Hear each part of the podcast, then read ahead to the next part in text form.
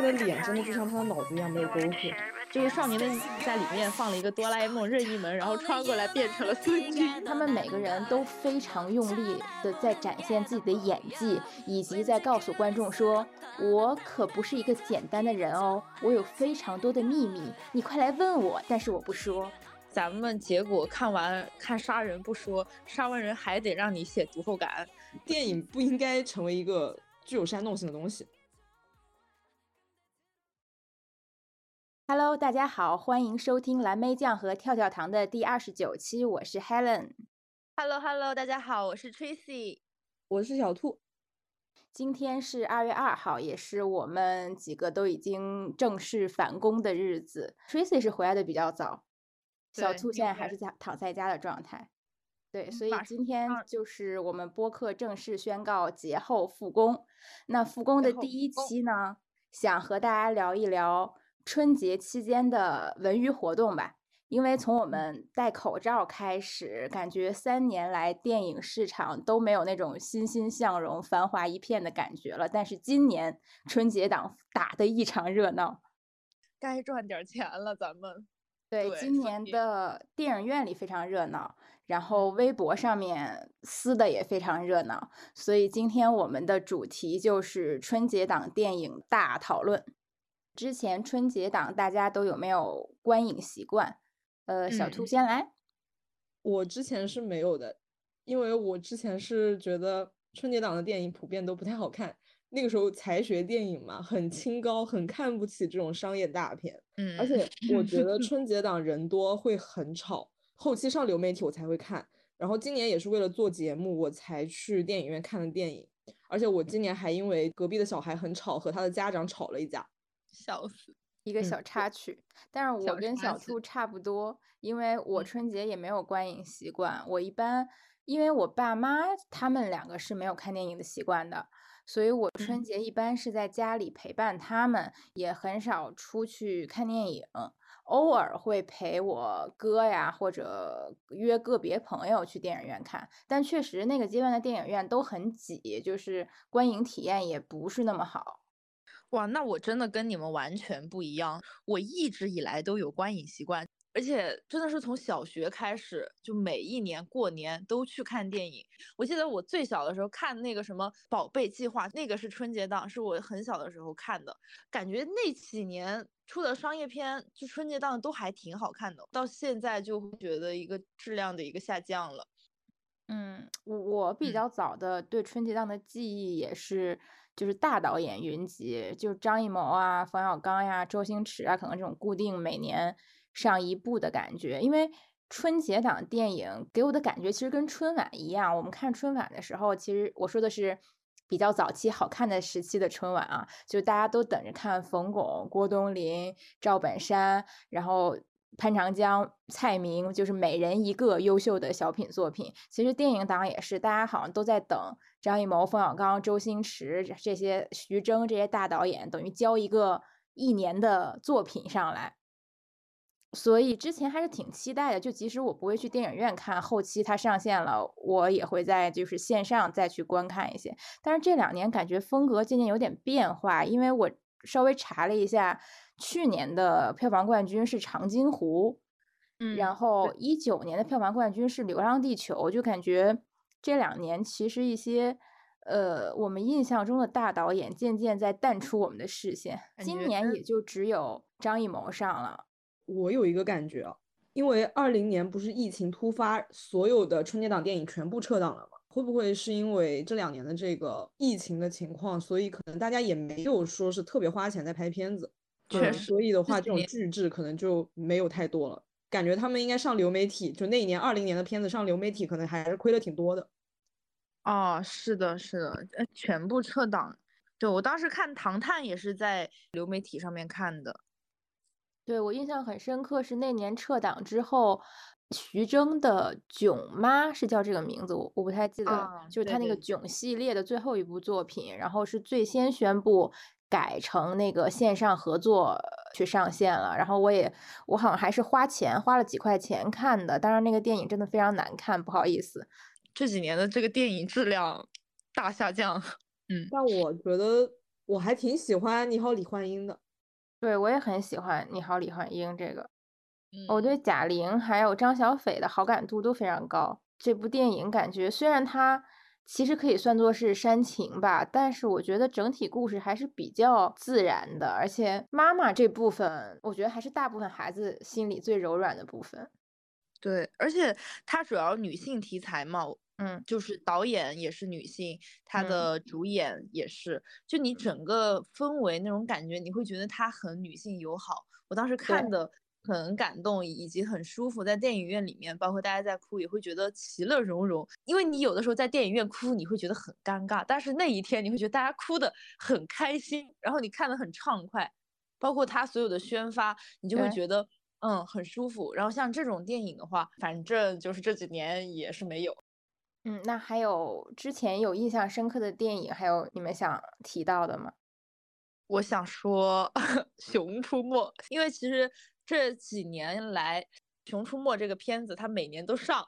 然后呢，网网络上面就有朋友说，如果说你看一部电影，这部电影的票房它没有超过《熊出没》的话，就说明它就是真的不行。因为每年都会有非常多的家长带着小朋友去看这个《熊出没》，然后我有一年带我侄女去看过，我觉得蛮好玩的。对，就是那种氛围很好，因为你在这种场子如果叽叽喳喳的话，大家也不会说你什么。《熊出没》它是连续上了十年，总共票房是五十亿。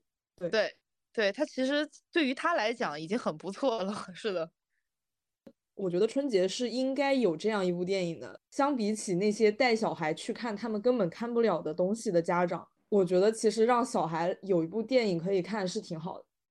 对，哦，我刚刚突然想到一个非常离谱的，我竟然在电影院里面，应该是也好像是春节档，如果不是的话，大家就是原谅我，叫《奔跑吧兄弟》在在电影院里面，我觉得这种片子就很离谱，怎么会电影院什么钱都赚了？真的醉了。应该也是。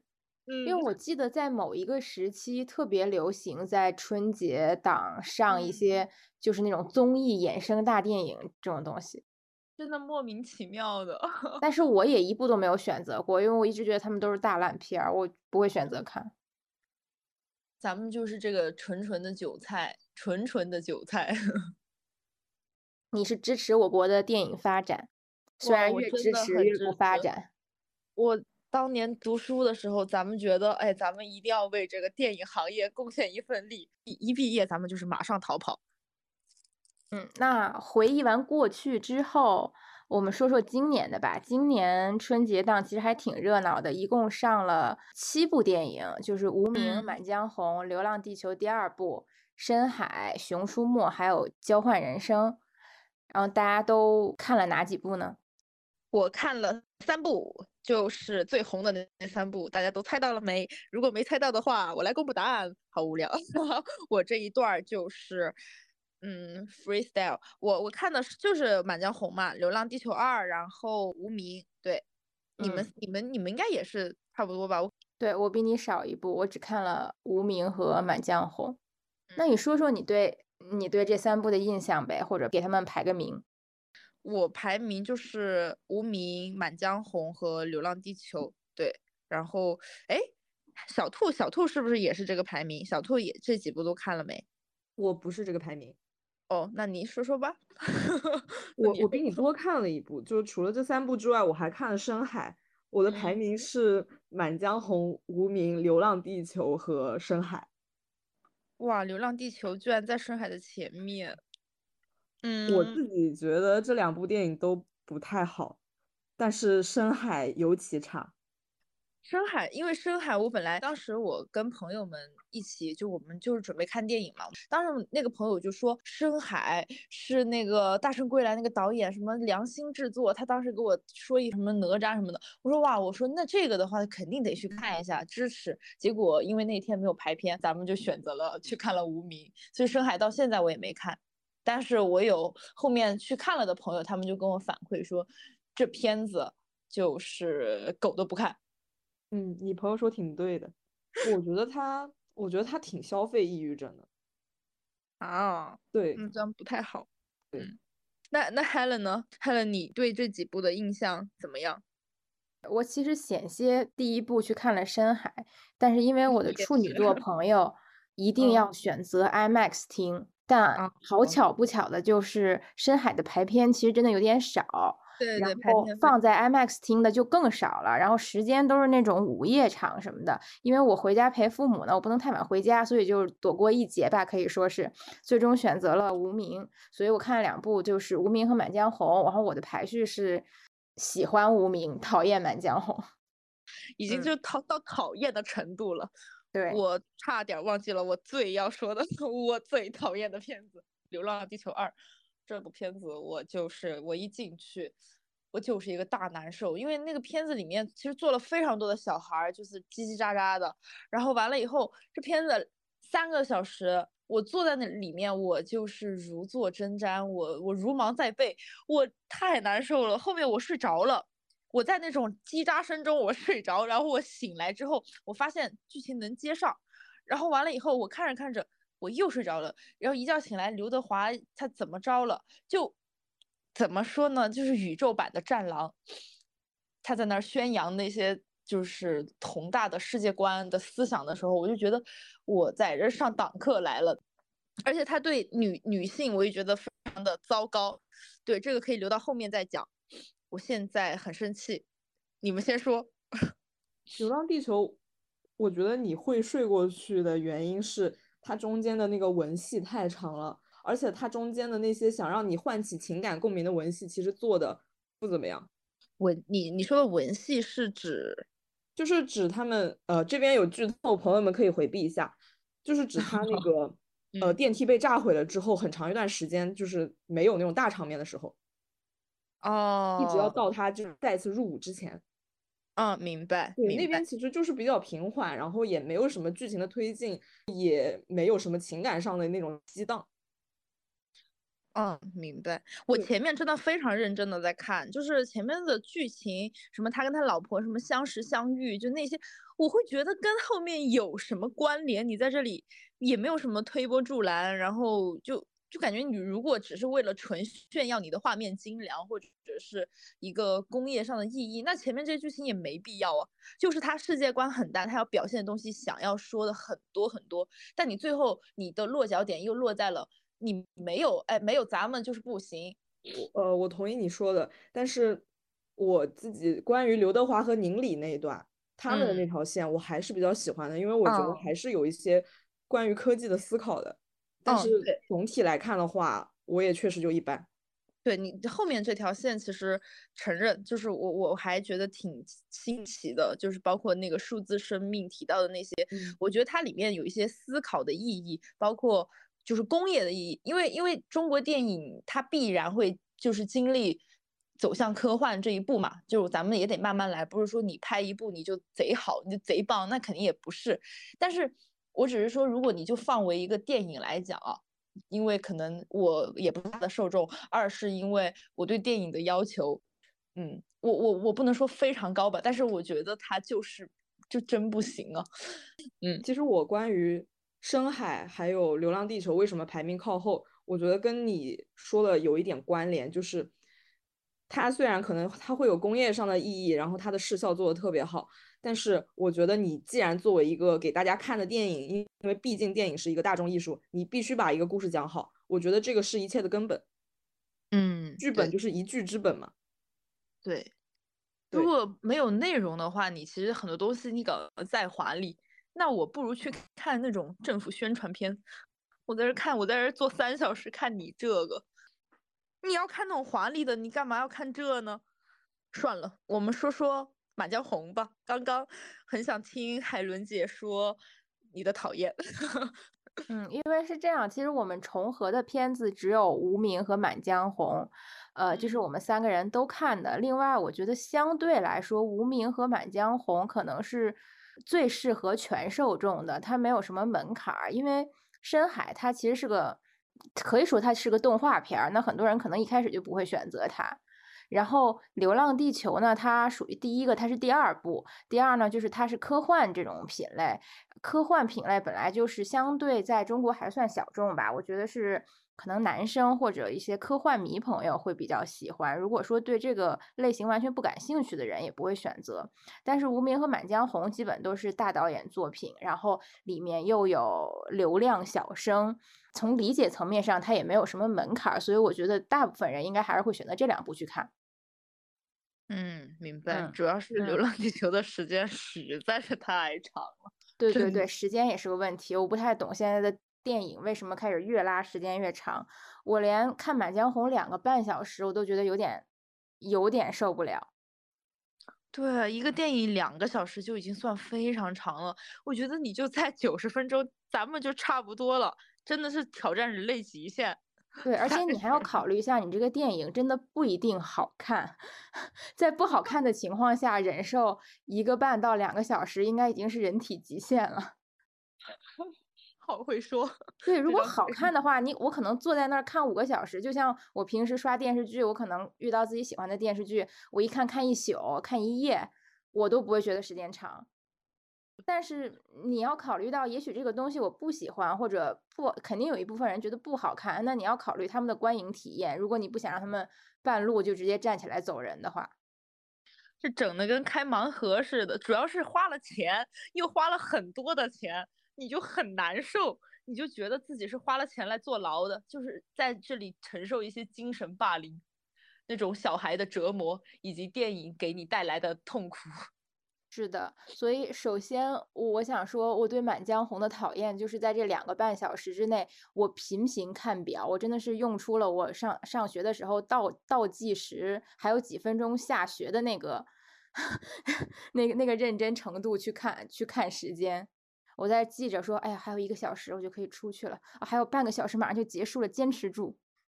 哇，那那那我跟你的感觉完全不一样哎，因为我觉得它是有内容的，就是我我我我跟着它的剧情在走，但也有可能我也被其他的东西吸引吧，我就觉得哎，就是能说通，因为至少我没有说走神了，对，因为我看的比较晚，第一是很多人，还有你，包括你们跟我说的反馈，还有我看到网上的反馈，都说是很好看的。因为我先看了《无名》嘛，很多人跟我说啊，那你去看《满江红》吧，我觉得《满江红》更会更好看，所以我对哦它的心理建设或者期待值拔的其实比较高。嗯，对第二就是有一些他电影的亮点，比如说他们配着那个叽了咣叽了咣当的那个背景音乐，在那个小巷里面走，还有一些呃什么鬼刃啊这些笑料，其实我无意中在抖音上刷到过，这个难以避免，因为现在这个传播力太强了。嗯对，刷到嗯过，所以像我，因为我看的晚，加上有剧透，加上预期值高，这三个原因叠在一起，我觉得是影响了我的观影体验。如果说我大年初一就去看，也许我会看得更投入一点。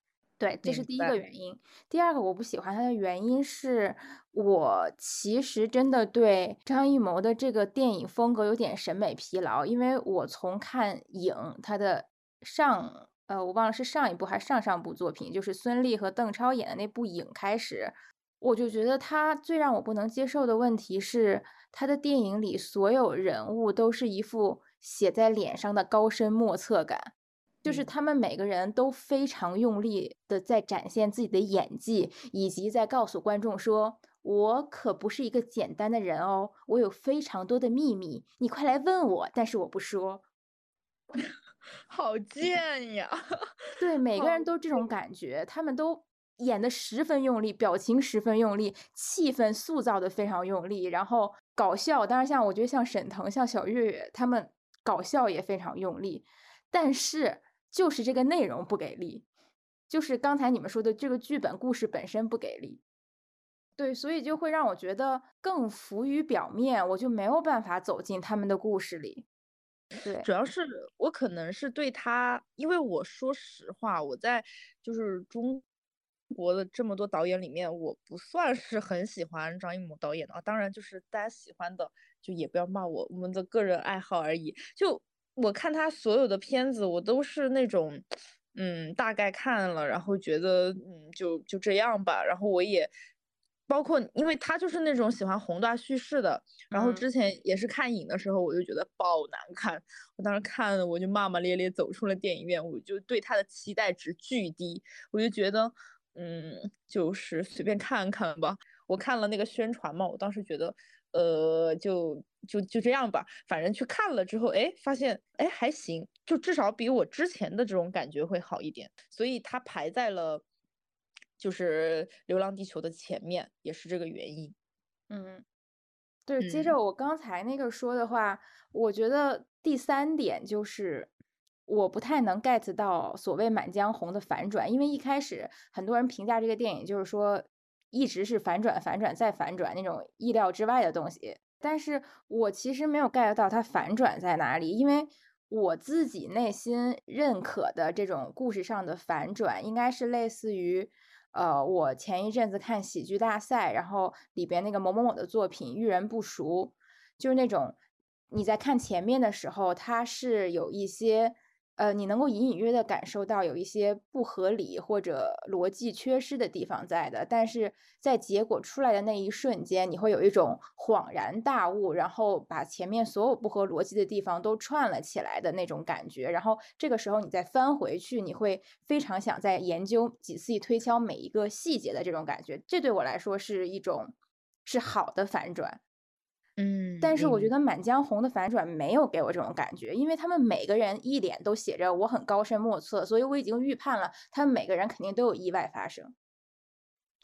原来是这样，懂了。因为因为可能在我心里面的反转，就是我可能想不到他后面之后的一个嗯走向，就是我大概知道会有事情发生，那是必然的。但是但是这种事情的可能性，我觉得是多种多样的。然后他出现的这个情况，以及这个人他后面要做的事情，我觉得可能他没有说完全在我的意料之中。我会觉得，哎，这个对我来讲是一种反转。所以我看这个走的时候，我就推着走嘛，就跟着他的嗯这个导演的线一直走的时候，我觉得，呃，还好还好，可能是 《流浪地球》真的睡得太香了，因为因为《流浪地球》是我在他的前一天看的，我睡的就是又睡又看，然后又又醒，然后又看，完完了以后这一部就没让我有这种感觉，咱们就还是也也感谢这个刘呃那个球二。对，这个就是咱俩对反转可能有不同的理解。就是对于我来说，我觉得你反转其实不能脱离故事核心，不能脱离你的本体逻辑去乱转的。你不能说乱编，我最后乱编到我看到有一个 网上写说，一开始《满江红》是想，其实这个这是一个黑客帝国的故事，你让他选，最后会给你一个蓝色小药丸和红色小药丸。我笑鼠，对，就是你他你飞到这种程度，我就会觉得太莫名其妙了。那这样的故事我能给你写一百个，因为它不需要逻辑嘛，我就想到哪儿写到哪儿好了。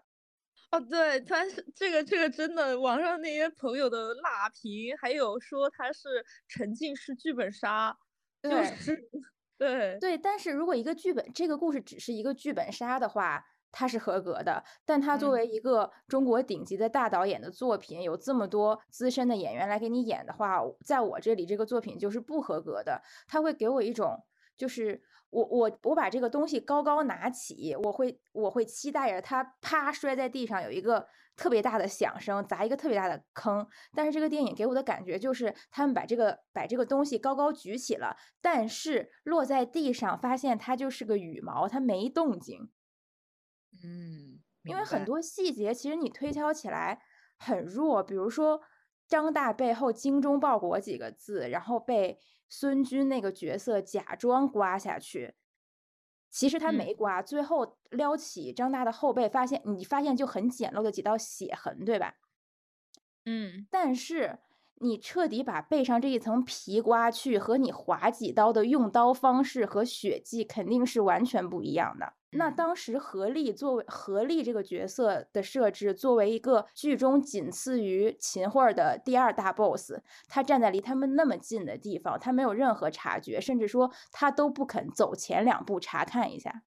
然后 第二个就是他们一堆男人在那个小巷里一会儿走来走去，走来走去，互相试探了半天，然后何丽就被姚琴给杀了。你还不如派一波女的来算了。是的，经不起推敲。对，因为我本来期待的反转是我我期待着何丽这个人身上背着更大的故事。哦，来来不及了。但是没 有，他直接就被姚琴，他直接就被姚琴一刀捅了。咱们的这个戏份在咱们四字身上，咱们说不够了。哎，对，然后第三点就是他糟蹋姚姚琴那点，还有就是孙军刮张大的字那点，其实现场的现场有很多小兵在场。我当时在想，这么多小兵你都要串供串起来，你怎么就能保证他们里边没有一个人叛变把你们都卖出去呢？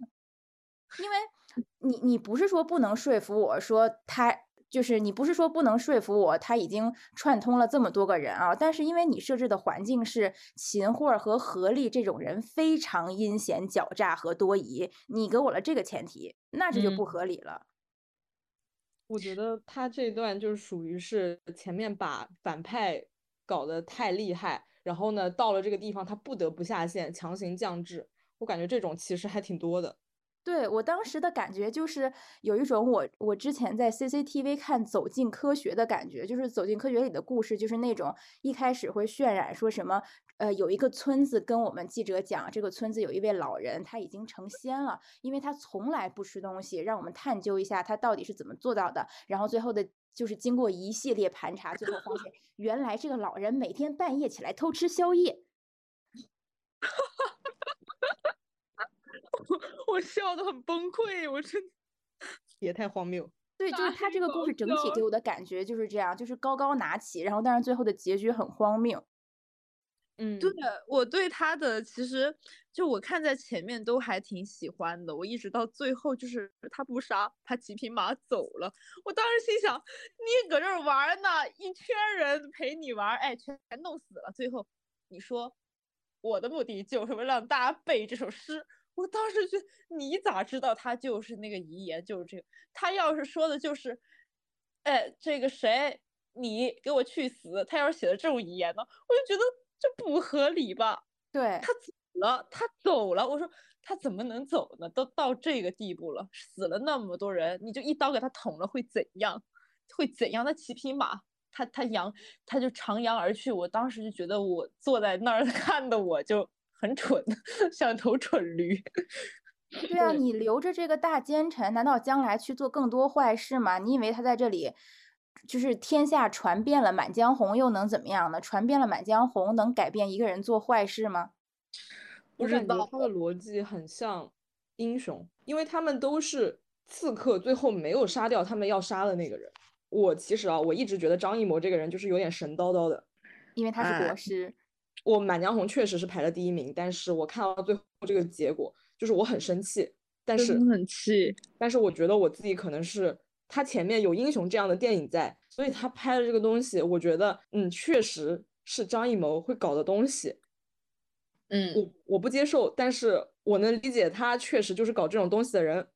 对，因为他就是我感觉他就是在重复他自己之前讲到的一个东西。他的逻辑其实就是他觉得精神传承比杀一个奸臣更重要。他不就是在上党课吗？那我过个年还要来听你教育我，我真的很痛。但是他他相比起英雄的话，秦王的理念我们大家是能理解的，大义要高于小义的那种感觉。但是他他在这个里面他就是完全没有一个落脚的点，大家就是不能理解的。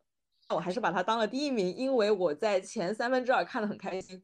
它就是它的剧情很连贯，我看了很舒服。对对，这个也是我想说的。虽然刚刚也在嘴，但前面是很舒服的，这个也是事实。而且其实说实话，在电影院看到，就除了那个结局我很生气，但是他背诗那一段，我甚至在当时我都没觉得非常突兀，就觉得还好吧。就就是我过了可能到一天，我就那个反过神儿了。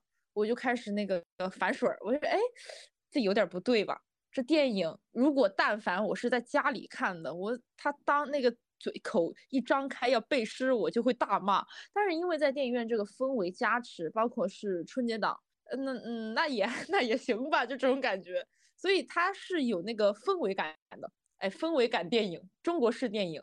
因为这种电影，你但凡你你给个什么美国人、什么英国人看，他会觉得。在干啥呢？这是 What are you doing？你知道吗？就很奇怪。但是你刚才说到这个点，恰好就是我觉得它和我不喜欢的那个结尾它是连贯起来的，因为这个就是我很不喜欢的张艺谋的一点，就是他的煽动性很强。嗯，你可以说他在电影院里面是一个氛围感，但是他就是在做一种很煽动的东西。而且《满江红》结束之后，很多大部分男性观众居多，留在那个电影院里面开始朗诵全全词。我觉得电影不应该成为一个具有煽动性的东西。嗯，同意。我当时看他们这些一堆人，呃，就是我说电影里啊那堆士兵背《满江红》，我只有一个想法，我想法是，当年我为了背首古诗都不知道要反复背多少遍才能高考才能写出来，他们居然只听了一遍就背下来了。哎，没关系，一人记一句嘛，你记第一句，我记第二句。干嘛？我的人家智商，这怕是都不行。就是那种人家传话，从第一个传到最后一个就已经不是那句话了。那个传话游戏，对传到后面就变了样。对，最 后发现有一百首《满江红》。但我刚才说了这么多，我最后我的排名第一还是《满江红》。还是《满江红》。好的，没有关系。因为其实其实我我最重点的是，我觉得刚才是我不记得是你们谁说的了，就是关于一个期待的问题。啊，嗯期待。我们都说了。对嗯我我其实最最开始我最期待的是无名，因为我特别喜欢陈耳导演，哦，明白。对他当时的那个前面的两个作品我都非常的喜欢，我对他期待特别高，但是我确实有一点点小担心，因为他们做宣传的时候说这是一部超级商业片。哦，对，超级商业片这因为陈耳并不是一个商业片导演，然后我嗯就去看了，我自己的观感就是我觉得很四不像，我感觉他有在努力保留一些自己的个人风格，但是他又想做一些商业上的改变，但这两个东西呢本身就是冲突的，或者说其实作者性和商业性并不冲突，但是我觉得他没有处理好。我觉得商业并不是说你请了流量，你请了一些影帝，然后你再加上一些非常煽情的配乐，这就叫商业的。至少我自己的观点来看，我觉得他所做的努力就是在一些悲伤的场合，然后他放了一些他本来不会放的一些悲伤的配乐。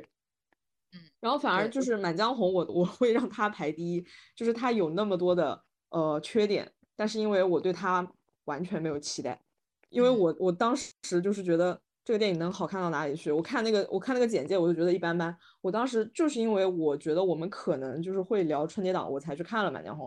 嗯然后结果发现，哎，还不错。然后我自己也有点私心，因为我就是我觉得里面何丽的那个角色就是我很喜欢，我觉得她的人设非常好，小傻子，你就是看也也不是小傻子，就是那个角色就是，而且我我觉得张译在里面不太像他平时的样子，啊，嗯是的，确实他好像没有尝试过这种他在他在《满江红》里面特别瘦，而且又是一个反派。嗯，怎么说呢？就是这个何对丽现在已经就是同人女的白月光了，哎，她在 Lofter 上已经排名第四了。确实，我又不行了。主要是她的他的那个腰，你知道吧？我看了很多对，就是因为她在里面，她在里面特别瘦，就是反正啊，建议大家去看看。嗯，嗯嗯，对对，因为我看到你那个帖子说他特别有那种文人气质，而且他正好这个何丽的人设又很好，然后正好又是咱们哎大火的张译老师，咱们哎这个一拿捏一碰撞，就这个爱情的火花就擦出来了。正好正好女两眼就是也跟金海女神、金海小兰花做了一个鲜明的对比。对的，哎，这里放一期预告哦，下一期我们就要聊这个彪子哈，咱们先彪一把，就是前前给大家预告一下，我们下一期接着咱们张译老师接着说。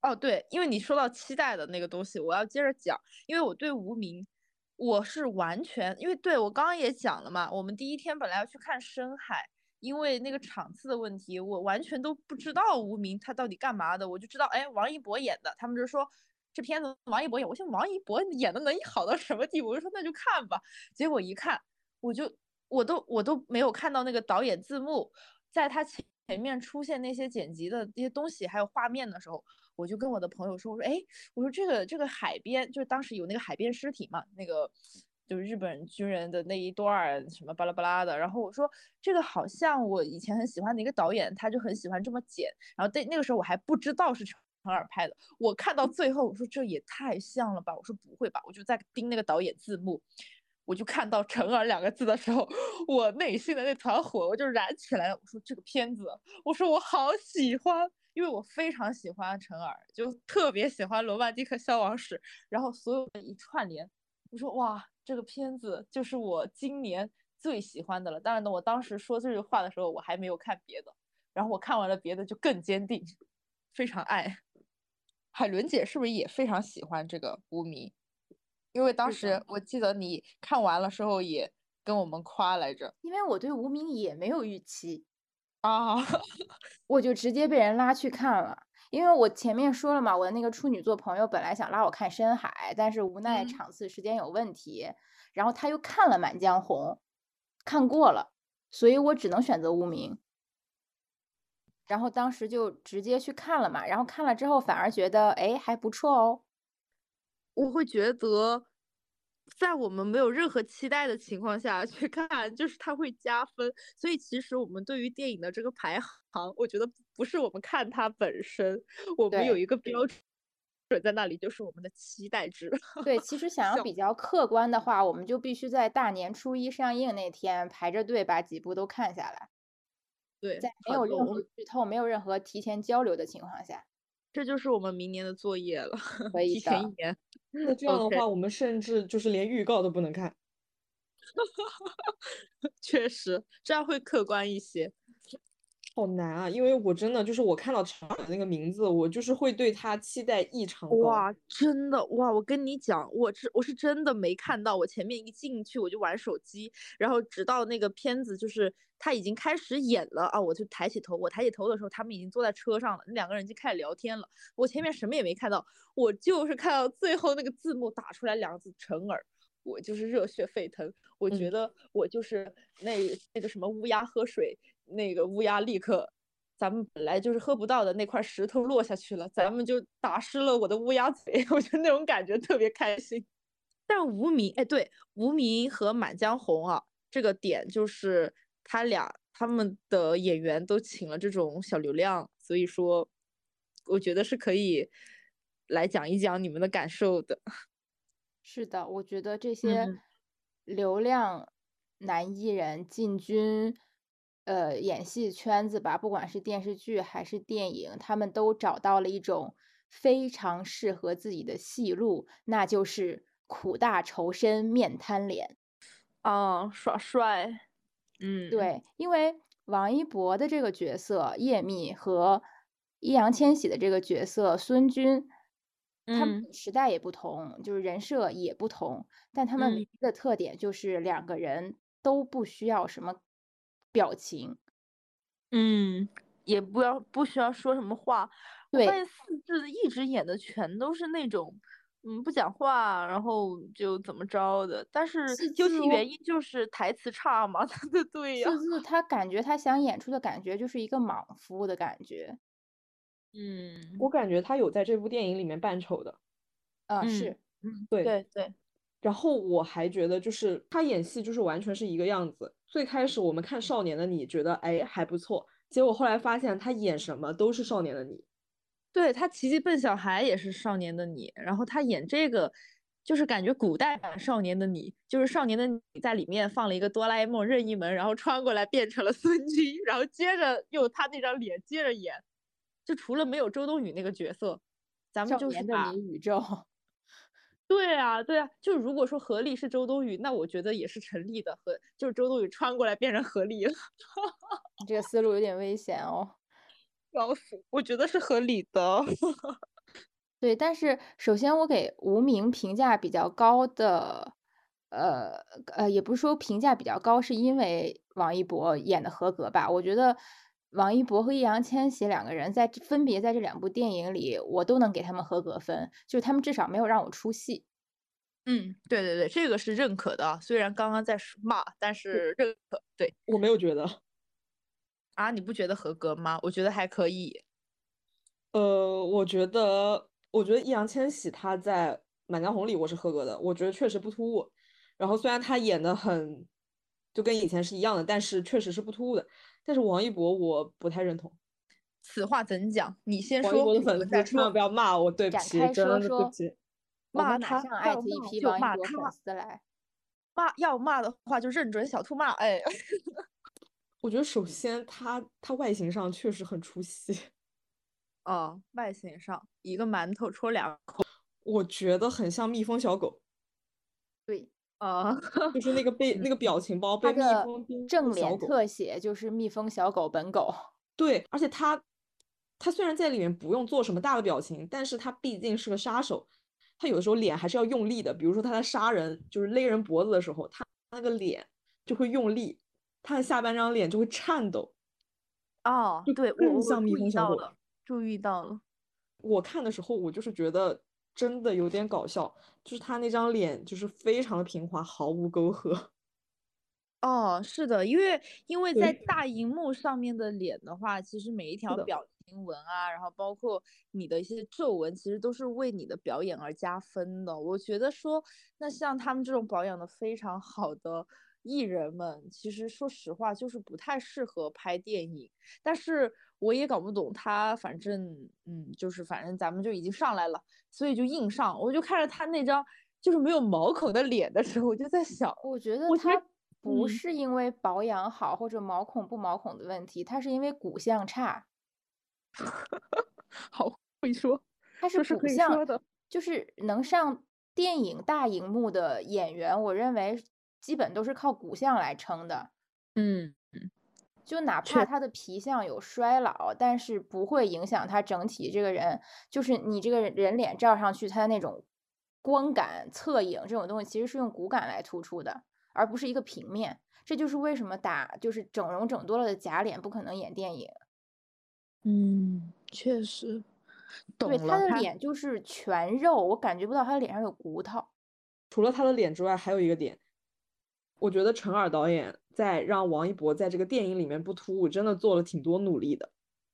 就是不知道你们有没有发现，王一嗯博在里面只有跟张婧仪的那一场戏说了普通话，啊 而且那一场还是话比较多的。另外，他和我我还特地算了，他和梁朝伟对接，还有最后他在香港不小心说了一句普嗯通话的谢谢。就其他两场戏，他可能只说了一两个一两句话，甚至一两个词，只有他和张静怡的那段戏，他是讲了普通话的。其他所有的戏，他要么就是讲上海话，要么就是讲日语。我觉得你去讲除了普通话之外的其他语言，它是比较讨巧的一个方法。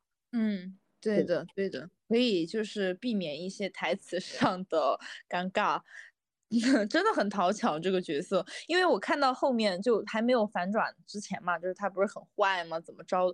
我就是在想，为了赚钱，你可以做到什么地步？可以去演坏蛋？我就说不应该呀，我说不应该啊。可是。嗯，我说这是粉丝们都可以接受的吗？我说他本人可以接受，我就在想这个问题，我想一想，哎，算了，我说咱咱们都拍电影了，咱们演个汉奸，哎，也也就算了。后面他又反转，我说啊，原来是这样。那我又没有看到反转啊，因为我一开始就觉得他这个人肯定是好的。哦，因为因为我是完全跟着那个走，我就会觉我就还挺相信的。然后到后面就是哦，但是是在意意料之中的，就是我这种感受是，嗯，对，就是我我是大概知道，但是我又觉得不突兀。嗯对，所以我觉得就是因为不突兀，所以我也给了他，我才给了他及格分。明白。就是他没有那种让我很出戏的感觉，就是他的脸正面特写呃确实是我我认为不太符合上大荧幕的要求，但是呢，我也可以忽略他，因为并不是说他演这个人物设定是什么绝世美男或者什么什么刀削斧砍一般的脸，也没有这个设定。我们可以，我可以假装这个历史中的叶密就长这个样子。哦，对，所以这一点其实对我没有影响。然后另外就是他在某个瞬间，咱们脖子哥是真的帅到了我，因为他那个身条啊，就是就是身条很笔正，然后身身高也高，然后腿长也长，穿西装是真的非常好看。然后再加上他演变态的时候，他真的越变态，我反而越 get 到了他的帅点。然后他在那个卡车上向梁朝伟做那个非常变态的表情和动作的时候，我觉得那一瞬间，哦，我开始觉得他帅了。啊，这个认同，因为我也是嗯看到这个地方，我觉得哦，帅。然后前面就是，主要他把那个梳个油头上去，就是 不太好看吧，家人们。但是就是对他的粉丝也不要骂我吧，我对，我觉得他到香港之后妆造比他嗯。在上海那个好很多。对呀，对呀，对就是头发放下来，对，而且而且真的会，就我会觉得陈耳导演拍男艺人就会好看很多，就就是已经努力的把他拍的很帅了，这这是真的，嗯。我我在这个《无名》这个电影看完之后，其实我是比较认可导演的能力的，因为这个电影里不止王一博一个人不会演戏，之前江疏影也是出了名的不会演戏，但是他在这里面我觉得也是合格的。啊，是的，哇，她真的太漂亮了，我都不想不想在意她到底在演什么，就是看他那张脸就一直盯着看，就一直在想，而且而且他那个手臂线条就是有一点丰腴的，他不是说那种嗯纯瘦，就你能从那个旗袍的下面，就那个袖子口啊，它就有一点点肉在那里。我就盯着那个肉，我就觉得哇，怎么什么人才能把这衣服穿成这样？然后我就在想，什么人皮肤这么白？我就在看哇，就很美好。就这种这种感受，是我觉得在电影院里面你去体会那种快乐，看美女，然后动态，然后大荧幕，我觉得这个是完全符合我对一个电一场电影的想象。对的，因为我我真的觉得陈耳在这个电影里是尽力了，因为能把王一博调教成这个样子。因为刚刚看完的时候，我本来是觉得可能双方都比较努力，或者说双方王一博自身的演技和功课也都有进步。但是因为后面我不小心看到了一些路演的剧透，就是在他们这个电影路演的现场，然后记者向王一博提出了一些关于角色的问题，比如说什么你想对叶密这个人物，就是如果你穿越过去见到他，你想对他说什么？还有就是你觉得塑造这个人物，就是我我忘了具体的问题是什么，大概就是这个人物的核心特点，你觉得就是应该抓什么，或者最难抓的地方是在哪里？就这些，我觉我认为是很常规的采访问题哦。但是王一博要么就是说没意义，要么就是说忘了，呃，就是吭哧半天一个字都答不上来。啊，我我我看看到的这个采访，嗯，对我，我当时看完之后，就是底下很多人在嘲笑说他是绝绝望的文盲什么之类的。但我看完之后，我其实觉得不是文盲的问题，我认为他没有好好做功课，他没有好好去研究这个人物。因为一个人即使他文盲，他没有上过学，他是个农民，他从小种地。那如果你问他专业范畴内的事儿，比如说你问他这个地怎么种，这个庄稼怎么怎么样，他一定能给你说出来个所以然。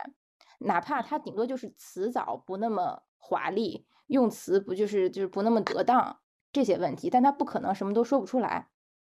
嗯，而且这个电影的拍摄时间是二零二一年的八月，到这个电影上映为止也不过才一年一年而已，我不觉得能够忘到一点印象都没有。嗯，就是没有做功课呀，对，完全就你没有用心嘛，我感感觉你这两年的时间，你是一年多的时间，你是完全有足够的这个精力去再去做一些路演的一些东西吧，就至少人至少他不能他不能这样啊，反正看着挺难受的。我看那个当时那个视频嘛，就咱们扔到群里就在讨论说这个事儿。对，就与与他对应的，因为易烊千玺他也是有一个采访，然后就是问他就是对《满江红》这个的理解，哇，他那个回答真的把我惊到了。他说他认为是什么中国式的浪漫，我我当时我都懵了，我我说啊啥什么东西啊？就就是岳飞之死，我怎么怎么说呢？你你怎么能 说他浪漫呢？就答非所问。对。但我倒感觉易烊千玺，他他的那个回答，我觉得倒在情理之中，因为你你不觉得张艺谋想表达的就是这个东西吗？我我觉得他在煽动我。啊，但是但是你刚才又说到那个王一博，嗯我又要讲贱话了，对不起大家。就是我看我看那个路演，我当时真的就觉得他的脸真的就像他的脑子一样没有沟壑。对呀、你说的没错。因为因为这个不光是就是他不是不理理不理解角色的问题了，就是他连这个路演他该有的问题他都他都不准备，而嗯且就更不要谈什么理解了，因为我觉得就是演戏它是一个，因为我感觉好像现在大部分的国内的演员体验派较多，就是你。去演戏的时候，你是要进入这个角色，他肯定会给你带来一些非常深刻的冲击和感受。嗯嗯，就是你完全做不到，真的很离谱。对，嗯我我就想 Q 一下我们下期的主题就是狂飙，因为狂飙收官了嘛，然后他的演员大部很好几个主要演员都写了，呃就是告别角色的小作文儿，然后人家写的都非常的真情实感，而且文笔非常的好。在这里，我不是说一定要写小作文儿，而是如果你曾经真情投入过这个角色的话，你不可能没有话说。对你，你真的很爱这个角色，你你都跟他一起共度了这么一段时间的话，你你对叶先生想说什么？嗯，没有什么想说的。觉得没有意义。我觉哇，我真的掐人中，我直接我要晕倒了。他真的有一点像是那种，就是被经纪人打电话，赶紧起来上班，然后他戴个帽子就去上班了，就是就呃，可是就就很离谱。对，所以我就是非常认嗯可陈耳导演的能力，也很喜欢他的电影风格。真的很爱，就网上有说什么他剪辑什么乱，叙事什么乱，干嘛？人家就在环形剪辑，人家就是艺术品味高，不要骂我们导演，要骂就嗯，如果你们骂我的话也是可以的，但是不要骂导演。我真的希望导演可以 冲刺，好好的加油，我真的很爱他。啊，那我又要抬杠了。我感觉他前面的非非线性叙事有点太碎了，嗯，不管，我就喜欢，我喜欢。就是呃，我也我 也很喜欢他的这种剪辑方式，但是就是嗯我觉得这部电影的话，前面有点太破碎了，一般般。嗯，好，继续。明白，明白，确实，因为他人家毕竟是从人家就是艺术到商业，超级 商业片，没有啊可是人家一个过渡啊，不啊，可是这种叙事它本它这种剪辑本身就不是一个商业片会有的，这是属于他自己本身功力的一个体现，但他自己没有做好。对我的意思就是，因为他要保留这种这种东西在，所以他不能完全被腐化。没有，我并不那么觉得，因为我觉得这个东西是你作者性表达的一个东西，你这个地方没有做好，而且他做这个东西没做好，并不是为了商业上的妥协，他就是纯粹自己节奏把握的不好而已。好吧，那你这么说也说的对，对。那这样的话，给大家推荐一下我们程耳导演的处女作《边境风云》这部片子的节奏就很好，哎，喜欢，就是再推荐一波。另外，顺带说一嘴，就是易烊千玺和王一博在这两个电影里啊，我都给了合格分，是因为在这两部电影里各自有一个垫底人在。《无名》这部戏最差的演技要给我们张婧仪大美女。我真心希望，我我觉得张婧仪真的是纯纯的一张电影脸，就真心希望妹妹努力磨练演技，以后不要不要浪费自己的这个这张脸。对，然嗯后《满江红》演技最差、最不知所云的就是欧豪，我不太理解他为什么非要来这儿刷这个脸。当时他那个凹着造，我我仔细看了半天，我才确认这个最后演那个那那个那个小小小将军，哎，算是将军还是什么官儿，我我都忘了他叫什么了。然后我才确定这个角色是欧豪演的，然后他整个人就是硬凹着那个感觉，让我觉得他演的是一个日本军官。我当时就很想说，你这你要不去隔壁无名演一下呢？你这走错组了呀！你刚刚说小的时候，我就在想，你要说出那三个字，我就真的笑死。啊，那倒不会，那倒不会。就我我真的想想对欧豪说，其实我对欧豪这个演员是有好感的，因为我觉得他也是挺努力的，一直在演戏的。而且真的好笑。他其实是那种硬汉类型，就是我我觉得他是有自己单独的风格和特点的。但问题就是，你真的不要沉浸在一些大电影里刷脸，没有意义。确实，如果说我觉得他比较成功的一个八百里面，哎，他八百有演吗？我别记错了就尴尬了。是他现在最成功的应该是《风吹半夏》了。哦哦，是的，电视剧嘛，那个，嗯，对，我就觉得你好好去接一部戏，然后演好一个人物，就是不要在这个电影里东一锤子西一棒子的刷脸。你说他在《满江红》里的这个角色，就是很多人其实压根没看出是他。我换任何一个呃素人或者随便拉一个群演来演，没没有关系的。确实就是刷脸嘛，就是对对你对你演员个人来讲，就是加简历没有什么意义。问题是你不是说刚出新初出茅庐的新人了，我只要说我的简历上写上一笔张艺谋，我就可以增光添彩。你已经在这个圈子里混了这么多年了。我当时是跟我姐姐聊这个电影嘛，我姐巨搞笑，就是她就咱们在贵州嘛，然后贵州方言说。耶，那个欧豪啊，我一天看他演戏哈，演哪个都演得撇得很呐，真的很好笑。就说他演的非常差，嗯，我当时他他是说我说嗯，对 我就不知道怎么说了，因为他说的真的，我就在想欧豪到底又演过什么让我觉得很好的，就在这种电影中，包括我看他第一部，我记得还是左耳的时候，我当时就非常讨厌他演的那个张扬，我就觉得演的什么玩意儿，然后一步一步的。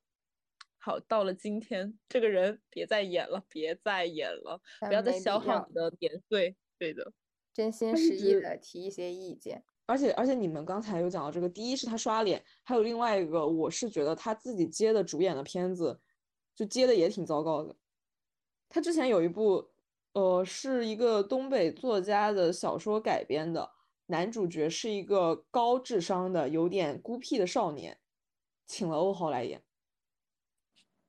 什么剧啊？哦，我好像知道了，是我好像在抖音上面有看到，有有看到过那个什么宣传。我不太记得剧叫什么了，就是完全不不不适合他自己，他接戏是真的有问题。哦，我知道了，那个剧是他和王玉雯演的那个，嗯，对，什么复仇的是吧？对，就是他那个女朋友为了给他凑钱，然后被呃是被轮奸了，反正很惨，然后就自杀了。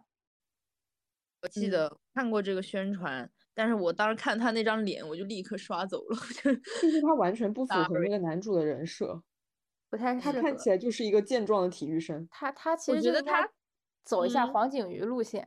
哎，我正想说他应该去服兵役啊，他这兵役咱们一服好，咱们就也还行吧。对啊，其实有在服兵役啊，他有在服啊，什么什么八百长津湖。哦，对对对对对，金刚川他。他在他自己擅长的领域里面，他一直就是只仅限于刷脸。对，其实他如果认认真真的，他跟着这黄景瑜大哥二哥的，咱们就是冲一把，哎，有机会，我觉得。哎，包括他如果去飙一下，我都觉得比他在这儿演这个对对对，我觉得他在狂飙里都可以融融入。对啊，咱们去当个是个小龙小虎的这个朋友们，就是也是可以的。别提我刀哥，好，知道了。嗯，那除了我们刚才聊了，其实是主聊的王一博和易烊千玺这两个流量，但我觉得春节档除了他之外，还有一个国民流量不得不提，就是《战狼吴京》。哇，真的很战呀，就是全国人民心中的狼。对，就他可能是。爱爱国人士以及一些男生心目中的顶级流量，嗯，对的，对的，就是虽然但是嘛，但是确实咱们金哥就是挺好的，我我还挺喜欢他的，是个是很真诚的在讲，我觉得其实我我觉得也是，对，就他整个人看起来就很老实、很真诚啊，你就很相信他说的每一句话啊，不是，而且他有很多梗玩，我就很喜欢，对，他年轻的时候很帅啊，就是什么。那什么拍什么少少林寺还是什么武林，就是看，因为我看过他那个武侠片，我忘记叫什么名字。就当时他的一个打戏，然后一身白衣，帅死了。就那个是我们的老师在课堂上给我们看的。对对，而且那天就是老师放了之后，我自己去看了一下，我觉得很帅。而且而且吴京他还有一个就是他国民度高，除了他演这些比较主旋律的电影之外，就是他的表情包真的很多。哇，小绿运动服，就是就是那个运动服，什么这里是中国，不要在这里问东问西。啊，笑死！经常。而且他和他老婆也很甜啊。而且他，而且他关于《流浪地球》这个事情，我觉得他在《流浪地球一》的那个做的事情，就也挺让他加分的吧。当时本来是请他来客串，后来变成特别主演，后来说你要不来当主角吧。而且吴京好像拍就是去接《流浪地球一》，最后还投了不少钱，投了六千万倒贴，就是从客串变成了股东。对，就这个事情，我觉得还蛮加分的。对的。对这个，他们宣发真的做的很好，感觉他是很真诚的在做电影的这么一个形象。是的，是的。就你不论说这个《战狼》，因为其实不管是微博，哎，还是其他的这种社交平台，就其实有很多朋友在调侃嘛，就是这种。但是怎么说呢？调侃归调侃，我觉得你把它作为一个名牌打出来了，那确实他现在在世界的影响力。都是挺好的，对，对，反正但是但是这个当然是一方面，但另一方面就作为电影来说，我还是觉得，呃，就是我不是他的受众。这一次这一次《流浪地球》其实也启用了，我觉得也不能算是流量吧，老港星刘德华。嗯，他是妈妈那一辈的流量，就是妈妈会为他花钱。我其实我其实感觉我们这一代人。也是有看这些老港片，就是都知道这些演员的。对，嗯，但是好像他们在我们这里是有很高的认可度的。是的，对，国民度是的。包括我看《流浪地球》有一版海报，就他只有刘德华一个人，就是他的一个人的大头像，就他一个侧面，其他人都没有在那个海报上面。我觉得哇，这也太就是给面儿了。这边好像还有一个，就是他们私下传的那种小八卦。好像说本来第一部就是郭帆有忽悠别人说有刘德华，又是郭帆，对，又是 郭帆，他忽悠别人说有刘德华，所以他第二部请刘德华相当于是还债，待博妲己，名不虚传。所以，所以说他第一部是没有请到，然后，然后，但是相当于是先把第一部不管怎么样，先用他的名声先拍完，拍完，哎，效果可以，然后用这个效果再去忽悠刘德华，是这样吗？嗯，可能吧。还有一个很搞笑的点就是，说什么李雪健六十八岁拍戏很辛苦，但是没有任何一个人心心疼六十一岁的刘德华，在水里泡了两个小时。就我当时听到这个消息的时候，我说天呐，他已经六十一岁了嘛！我？看着他那张脸，我还是觉得他三十四十岁。对我也是，我就很难相信他六，就是我的印象中他好像就一直停在了四十岁。嗯，真的很离谱，他六十六十一了，你不说我都不知道。但是我真的很好奇，就虽然我们刚才就觉得刘德华他是啊，可能我们这边认可度比较高的一个演员，包括我们的父母辈。但是你们身边有人是为了他去看这部电影的吗？我感觉我们去看这部电影，这部电影不存在说为了谁去看吧。为了这部电影，首先它的题材本身就已经筛选掉了一部分人。对呀，而且我感觉其实你说为了吴京去看的人也也很少吧？对，大家还是为了看《流浪地球》而看。对，就看的就是这个球。咱去流浪，对，但是我还是想说，我看完这个电影的就是感觉啊，不如让我去流浪。既然说到这里了，就我们刚才也说了，到底有没有人为了刘德华去看电影？那大家觉得，如果说春节档的电影里没有这些流量，没有王一博，没有四字，那这些片子对，就是你会不会去看，会产生影响吗？嗯，我觉得这个问题对于我们来说，可能可能没有什么影响吧。我觉得这个问题可能，我觉得对无名是有影响的。无名如果没有王一博，那可能真的就没有人看了。因为虽然我们说他的电影很好看，那是因为我们之前可能就是在学这个专业，所以我们会接触到这些导演，我们会去看他的电影。但实际上，他哪怕是他上一部《罗曼蒂克消亡史》。他最后的话票房也没有很好。主要是我感觉这个事情吧，就对我们来说不重要。还有一个原因，就是因为他不管怎样，我们会去看。就是我是这个春节档的这个受众，就而且不管它是什么东西，反正我都去看，所以这个是没有影响。但是对于无名这种电影来讲，因为它跟这个导演他是需要流量的，他是需要流量去帮他。让他走进这个商业市场的，如果没有《无名》这部片子啊，就王没有王一博这个人，那么陈耳导演他其实还还是在亏钱的，对。然后那那你作为这个购买力来说，王博确实已经就是顶流了，他的那个模特姐姐们直接给你冲，一个人就给你包包好多场。那这个钱的话，就是源源不断的。那陈耳导演他才有机会说是拍到他更想要去做的事情吧？我觉得，我觉得是需要去支持中国的好导演。而且他现在作为一个电影导演来讲，我觉得他还是年轻的，他未来可期的。我还挺期待他之后做出来的片子。但如果说没有这个东西，就没有流量，那他没有这个能力去做艺术跟商业。他就是得相辅相成的往前走嘛，嗯，我我完全一个心态变化，我以前就是很看不起这些，我就觉得，嗯，你就像咱毕赣导演一样，拍拍那个小小山大山，对，就但是没有钱，没有办法，对吧？他现在也是很缺钱的一个状态，所以这是一件好事，嗯，希望导演冲啊，真的真的很爱。嗯，我也是觉得，嗯，其实我觉得还是有必要有流量的，但是在我这里，这个流量可能比较宽泛一点，不是单指王一博或者易烊千玺这种新生代的男演员才叫流量。我认为，像首先张艺谋、冯小刚、周星驰这种大导演，他们本身就是一个 IP，就是一个流量标志。因为大家还是，即使是到我们这代年轻人，我们还是会觉得，嗯，他们的片子值得看一看。包括我刚才我我在刷啊，我在看《满江红》的时候，电影预告前面的贴片预告里有陈凯歌作品，我当时看我就觉得，哎，陈凯歌出电影了，是不是可以看一眼呢？就是其实他们在你心目中还是有一定的呃认可度的。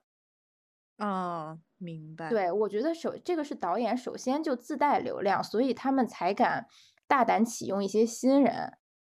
嗯嗯，对，当然我觉得这两年其实也可以看出，我觉得电影市场确实没有那么景气了。就哪怕像张艺谋，他也只只能去用易烊千玺，只能去用沈腾。那你也不能说沈腾没有流量，我觉得沈腾也是自带流量的。嗯，明白明白。就因为沈腾、雷佳音这种演员，就是属于虽然我不是他的狂粉，我不会说为他刷好多场那种，但是如果你让我在一堆电影里选，我会觉得有他们在，至少保证这个电影不会太过难看。嗯，是的，因为你看到他们你就开心，你就看到沈腾你就开心。对我看到沈腾我就开心，就是哪怕春晚小品再难看，我觉得。沈腾出来那五分钟，我都觉得会稍微好一点。他们他们和之前我们讲到的四字和王一博相比的话，他们应该是路人缘比较好的那一批演员。对，对他们属于是这种市场认可度存在的。对，所以我觉得这个对于我来说本来就是一种流量。比如说，如果张艺谋他用的是他用的不是沈腾，他用的不是。呃，雷佳音他可能用的是没有火之前的呃张颂文，或者说还有其他我们知道的一些老演员、老戏骨，嗯，他们的市场认知度就没有那么高，那他就起不到这个流量的效果。嗯，但是张译和雷佳音已经都是影帝级别的了，就是大家都公认的演技好，嗯，所以他们也可以，我我觉得他们其实是起到了引流的效果的，嗯。明白那我其实很同意刚才小兔说的，就是就是成尔可能是最需要王一博的，因为成尔的上一部《罗曼蒂克消亡史》其实也是大大艺人云集的，他是靠着那些大艺人的噱头，才把大家去吸引去看《罗曼蒂克消亡史》的。嗯，是的，是的，对啊，因为葛优、章子怡这些全部都是以前春节档必看的人，就是你觉得他会永恒的存存在在电影市场上面。但是他不会 有像王一博那么多人，就是无脑冲，就是别管这片子干嘛的，只要有咱们王一博，哎，咱们就是一个包场，咱们对，所以王一博还是给他就是拉了很多量，因为他今年电影里除了王一博能顶，其他几个就会稍微弱一点点。嗯。对其他的话，因为就还是普通观众嘛，就还是说一个人买一张票的。但是，但是他的粉丝，说实话，真的就是一个打一个人就当十个人。对我感觉他是这样，就是其实他前一部电影《罗曼蒂克消亡史》，他启用的演员就是我们讲的那些路人盘很大的大家，但是大家会觉得我去看这个电影，因为有你，所以这个电影会好看。然后期待放高，结果很结果它它是一个艺术片，大家看看了觉得啊你在拍什么东西，然后就会觉得这些演员哎你怎么演了一个这样的电影，而不是说我会去为这个演员买单。但是王一博的那些粉丝他就是说我们哥哥演电影了，我们很开心，所以我们是为哥哥去花钱。嗯嗯，是的，是的，对。对，其实我觉得这个其实是收益问题。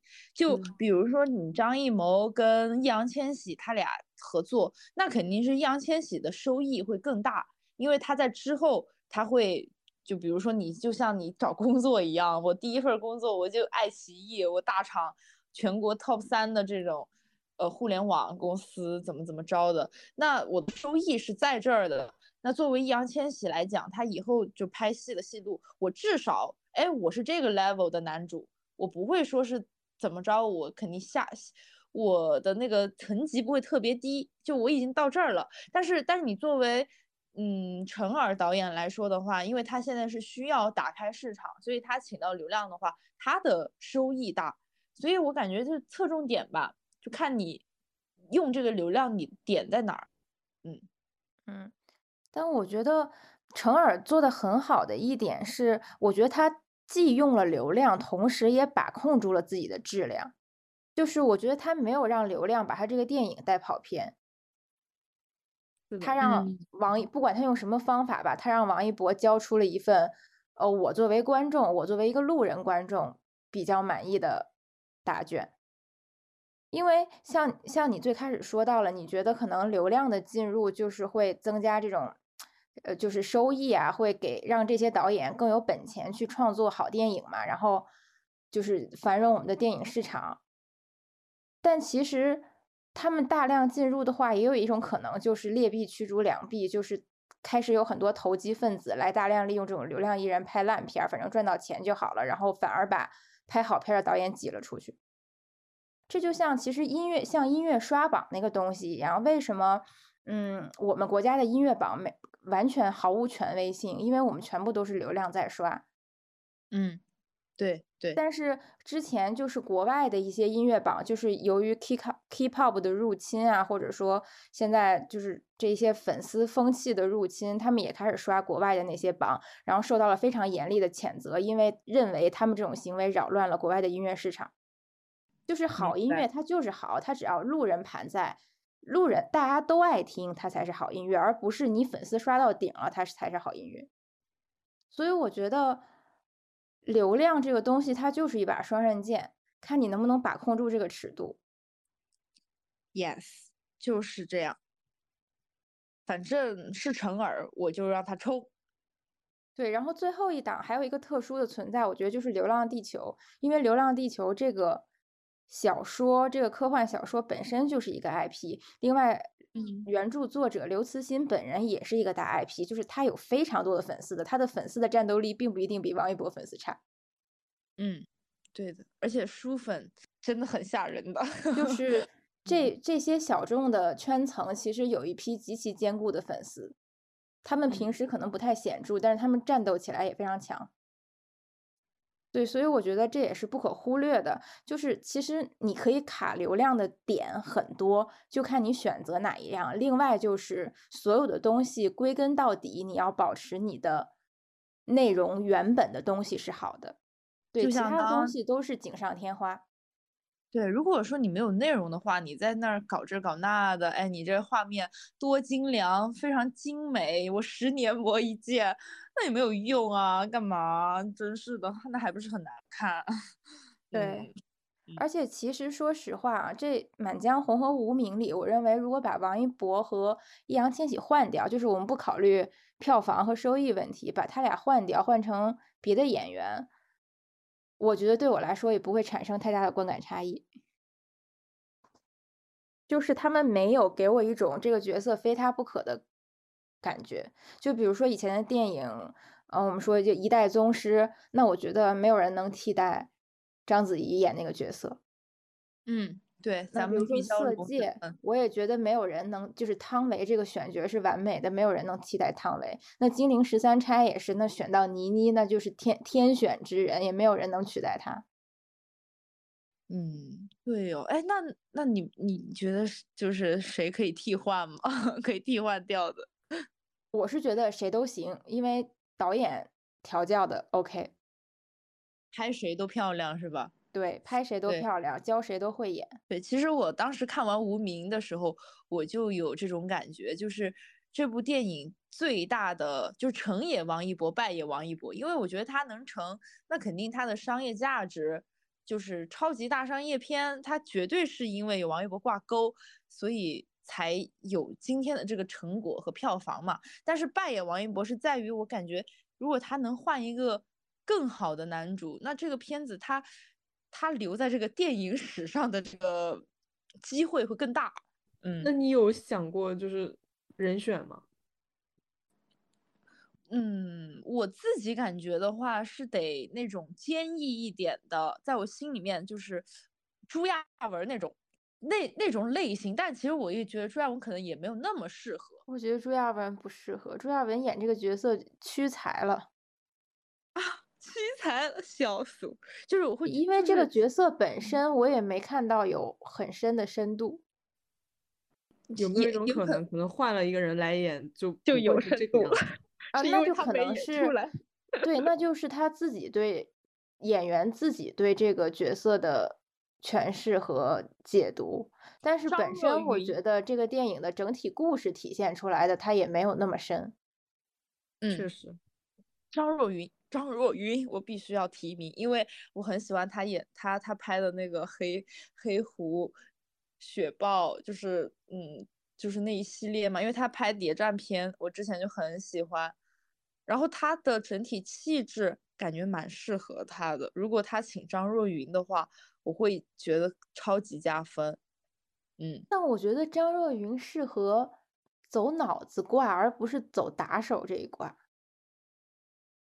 嗯，但是可能会有更多的那种表情以及他的思考深度，我觉得会比看到一张没有沟壑的，呃，打过针的脸会好。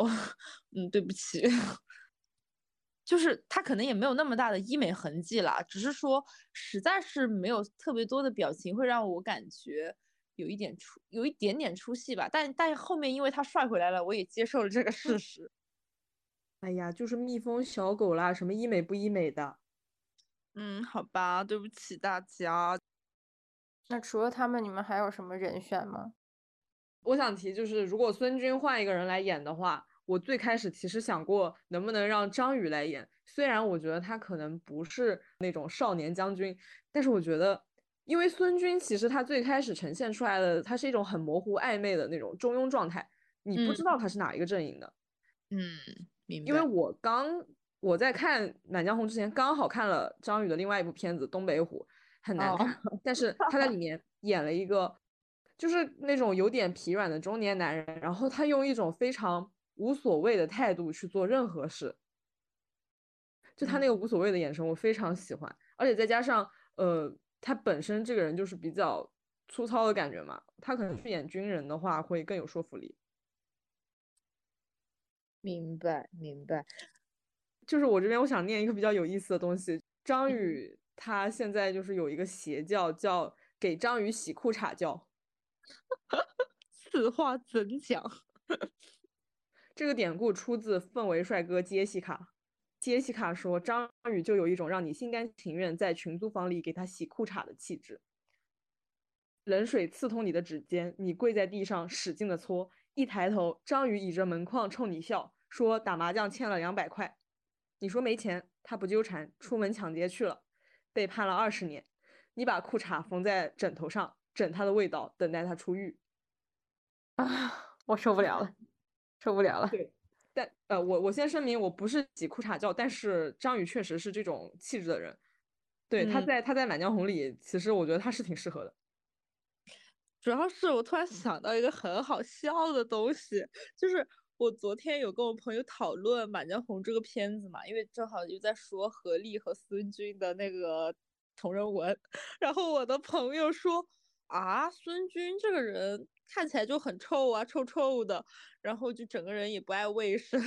然后正好你又讲到说章鱼洗裤衩这个事情，我就在想，如果把章鱼换成了孙军，那么章鱼会是一个更臭的人，就更不讲卫生。看起来就是那种住在那个河河河洞下面的老鼠人，然后不讲卫生，每天就。靠抢劫别人，抢人家那种住在另一个河洞下面人刚买的那种手抓饼，然后以此为生，就就这种感觉。但是何大人是个精致女孩啊，人家连小匕首都是镶钻石的呢。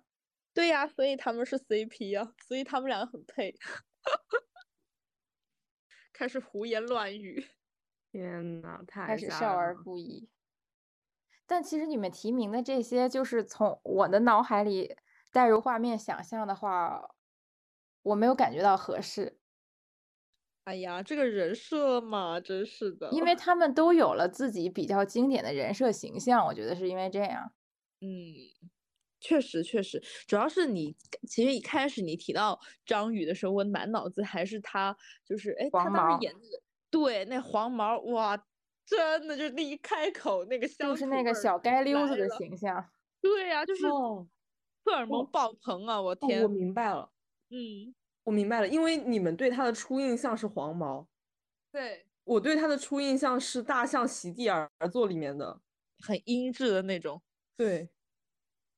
哦，所以是因为这样，那他确实不能演这个。嗯，他确实，因为我只看过他一个角色，就是黄毛，所以你一说的话，我完全 get 不到。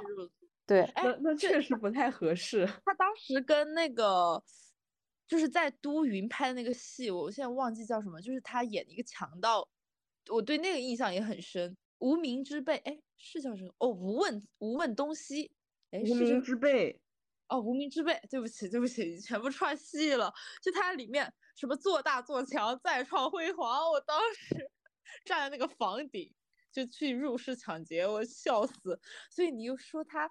你说这强盗野孙军，其实我就对应，就是他有这个可行性，但是他不可行呢，那也讲得通，你知道，就蛮好玩。你就是一个墙头草，我就是两边倒，哎，看穿了你的伎俩。干嘛？那我还是支持嗯朱亚文的，我也是有坚定人选的。干嘛？不可以，朱亚文只能和我滚高粱地。和我，和我，我举手。天呐，你们这些梦女。还好吧，还好还好，我我还是更喜欢嗯美女啦，就是男的咱们就是随便说一说，嗯嗯嗯嗯嗯，这块还有吗？我没有了，没有了，那我们就进入下一话题。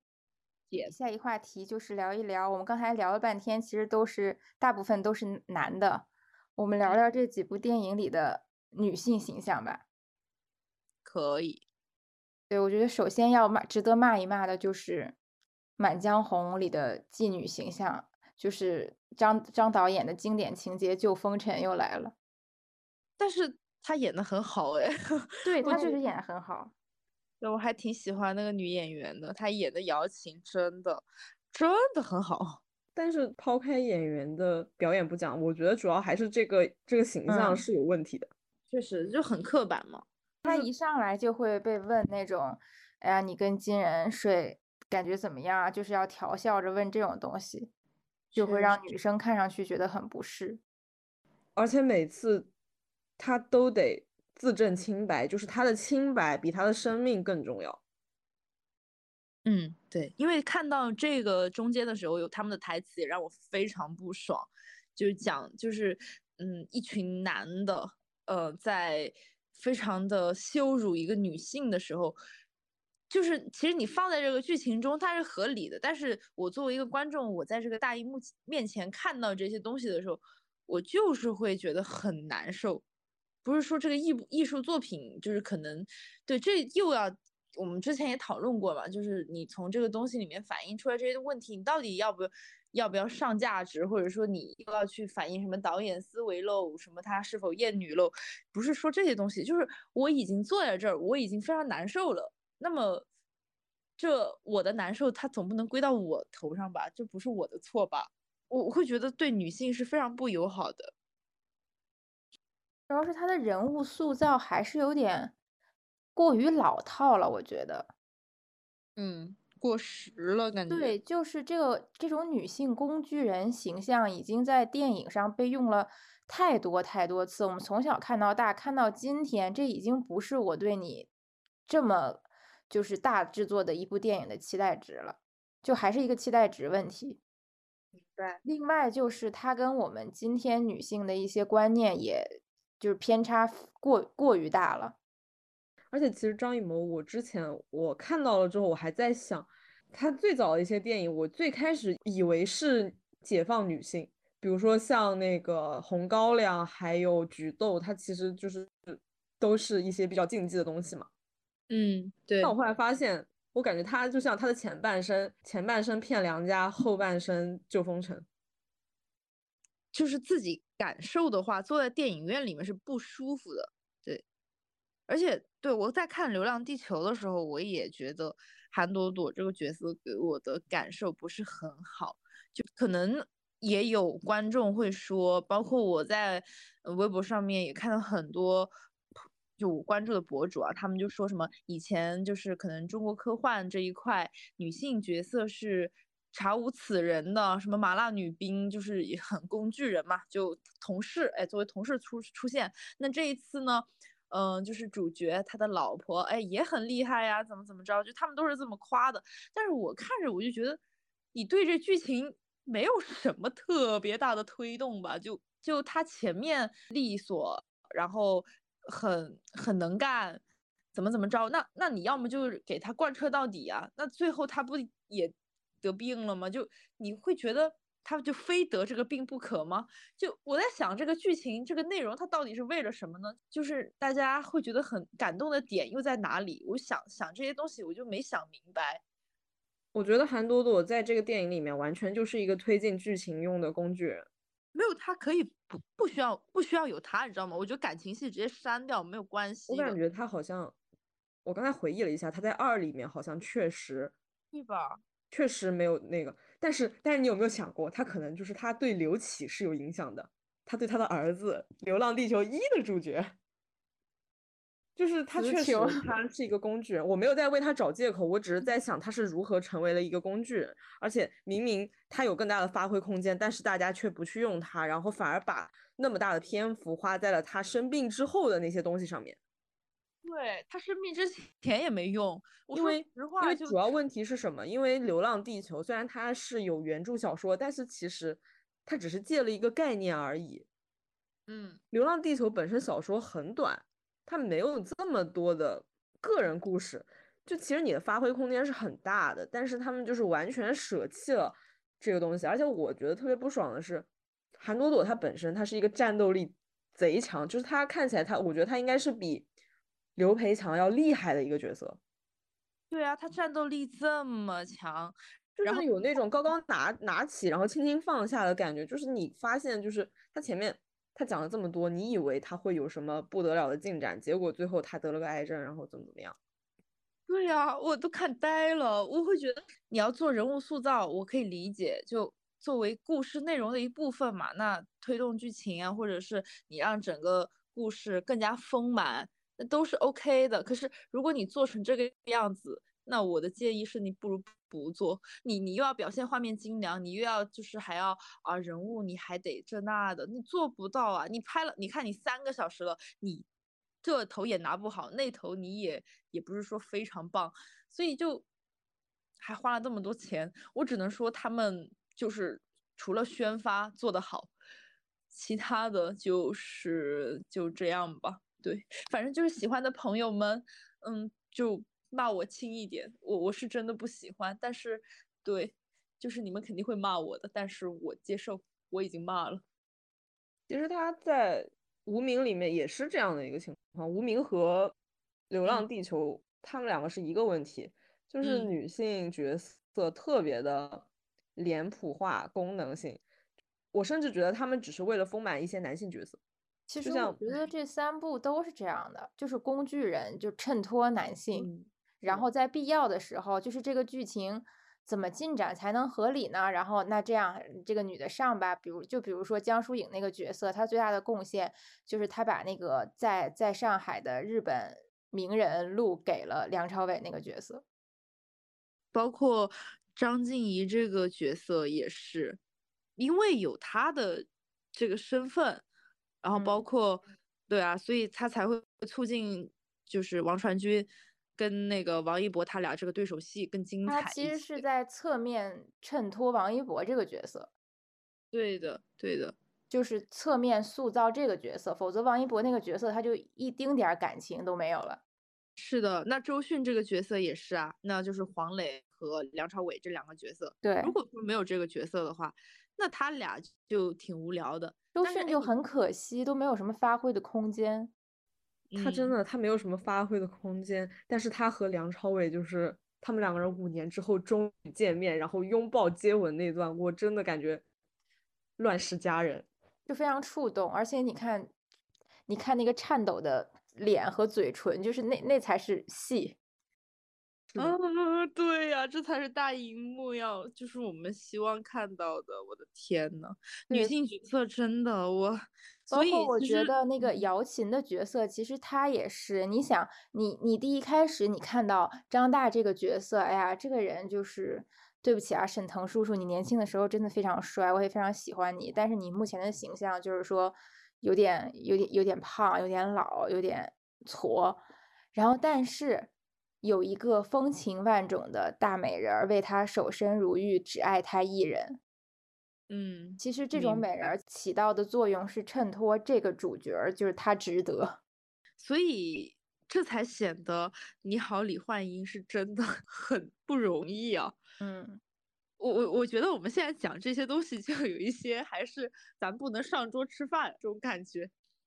对，所以其实说实话啊，今年的春节档，如果不是就是我们提前已经讲过，我们想开一期播客聊一聊，如果不是因为这个原因的话，我大概不会去看。因为在春节这个档期，这个贺岁档，我其实更希望看到一些合家欢的电影。哦，明白，是就是这些电影，其实让我觉得，第一，它放在任何档期都没关系，并不一定非要放在春节。嗯，第二就是他们的基调其实都是偏沉重的，他们不适合小孩子看，我觉得也不适合呃上了年纪一点不太关注娱乐圈的老人看。是的，就大家都抱着看这个宝贝计划的这个心态，在这在这坐着，结果在这里被精神霸凌三小时。对，所以我我其实不太喜欢今年的这个。安排，但是也情有可原的是，我们确实三年内电影市场很不繁荣，然后突然一下子开放了，可能上的电影也没有那么那么多选择性。嗯，捞钱啊，真的得捞点了，不捞咱们就真的过不下去了这日子。但我还是希望在以后的春节档能多看到一些喜剧以及合家欢的内容，比更现实像一点的吧。之前我真的对电影要求非常高，但是今年这个春节档我看下来之后，我就一个感受，我就觉得我已我不跟你谈质量了，你能不能拜托给我看一点开心的东西？我大过年我开开心心想去电影院，你能不能不要老给我杀人啊？对，都会害怕。真的会觉得，尤其还有抗日这么这么严肃的、这么沉重的话题。之前我觉得娱就是娱乐性很强的电影会被大家批评，但现在就是它现在已经是一个宣传性大于娱乐性了。本来是一个道德的放松，咱们就是吃点爆米花，开开心心，咱们就完事儿了。咱们结果看完看杀人不说，杀完人还得让你写读后感，你还得给我思考一下，你哎，你到底应该如何的背诗背 诵，真的很残忍。这，那我们今天聊到最后，就大家还有什么想对电影行业说的吗？自己的期望？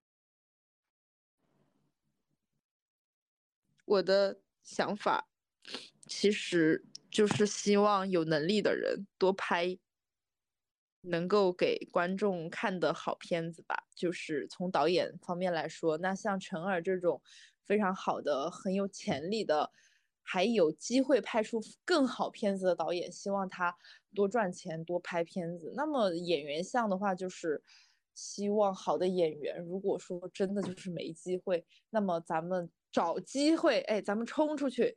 咱们去拍，咱们干就完事儿了。我觉得没有关系。我觉得像汤唯就发展的很好，对吧？然后现冰姐可能咱们也是另辟蹊径，就是就你不管怎么着吧，就我觉得有梦想谁都了不起。咱们就是出去干就完事儿了，而且去拍一点自己喜欢的，就我觉得能够给全世界的朋友们看得到，也也是一件好事。那作为观众来说，就是。不要被 真的不要被完全洗脑了吧，就自己有自己的电影审美，坚定一点，对，就蛮好的。嗯，小兔呢？海伦呢？我觉得就是对资本来讲，知道你们想赚钱，然后赚钱这事儿呢也不寒碜，但是我觉得赚钱之余，就是还是要心里有数，要要点脸。也别太把咱们当傻子了，咱们虽然咱们钱就是也都给你们，哎，咱们都是明摆着我就给你，但是你也别太别我给了你还骂我，你还教育我，那那我也太惨了，咱们观众也挺惨的，就每天被教育。那天我看到一条微博写的，呃，写的就是说，无名导演发癫说不看无名就是没品。深海官博发癫，暗示不喜欢深海的都是幸福逼。然后满江红官博发癫，一个莫须有，然后就自爆了。最后只有流浪地球官博凭借精神稳定赢下比赛。然后熊出没远离硝烟，稳定发挥。熊出没，这证明了什么？证明了精神稳定的重要性，同志们。我不行了，我听完你这个话，我觉得我的精神不太稳定了。我我我不行，就是。别的都可以，别的都可以。深海导演那句话他什么意思？他十年磨一剑，他什么意思？他他十年磨一剑，然后他做出来的时候，他的故事和他的视效成反比，视效有多华丽，故事就有多贫瘠。他但凡多花一万块钱让我来帮他写，我写的都比他现在这个故事要好。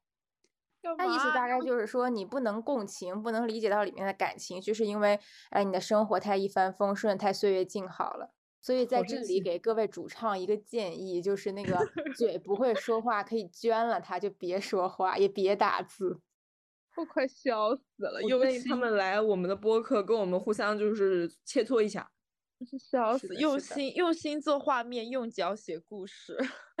哇，真的真的用心发微博，用脚写故事。我刚才本来都不想讲了，我不想讲了，但是我我刚刚听到那个都是幸福逼这句话，我真的火冒三丈。你说就是我是幸福逼，但我就想说一句，你能不能不要来消费抑郁症？抑郁症不是你靠嘴炮就可以治愈的，抑郁症得吃药，你懂吗？关键是我幸福，我还不能去看你电影，哇，这是在讲什么啊？对电影业的期待，咱们就是没有期待，我没有期待，我我真的觉得电影完蛋了，死了算了，真的死了算了，算了，就是。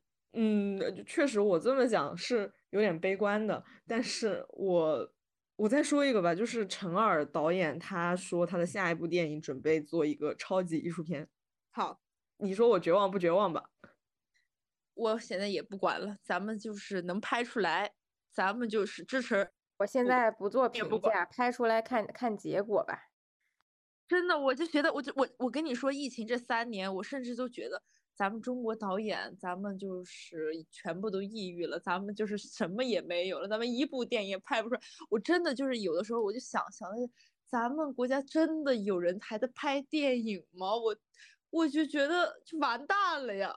然后，所以我看到《无名》这个片子的时候，我就天呐，还有人在拍电影，真好，真好，真不错，就这。对我我我确实也有这种感觉，但我就是还是总体比较悲观的，因为我感觉就是很多不不确定因素太多了。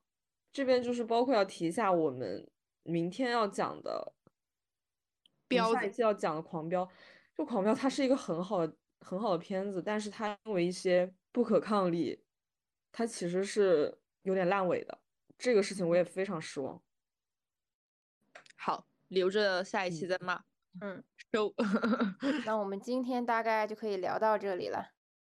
嗯，蛮蛮开心的，反正就是希望大家也观影愉快吧。如果我们在这一期里面聊到的一些观点啊，比如说我们哎这不喜欢那不喜欢的，你觉得我们说的不对，那那么那就是你说的对喽，我们也没有别的意思，我们就是自己说一下，就是大家原谅我们，尊重你们的想法，你们的想法就是对的，我们。我们就是在这里发泄一下，没有什么，笑死。